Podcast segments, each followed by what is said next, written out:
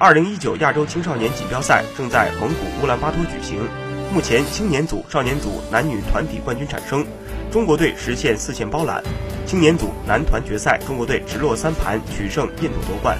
继去年亚青赛决赛后再度战胜同一对手，成功卫冕。根据比赛规则，本次亚青赛将有三支球队率先锁定世界青少年锦标赛的参赛资格。顺利进入青年组团体决赛的中国和印度，已经将世乒赛参赛门票收入囊中，最后一个席位则将在全部单项比赛结束后确定。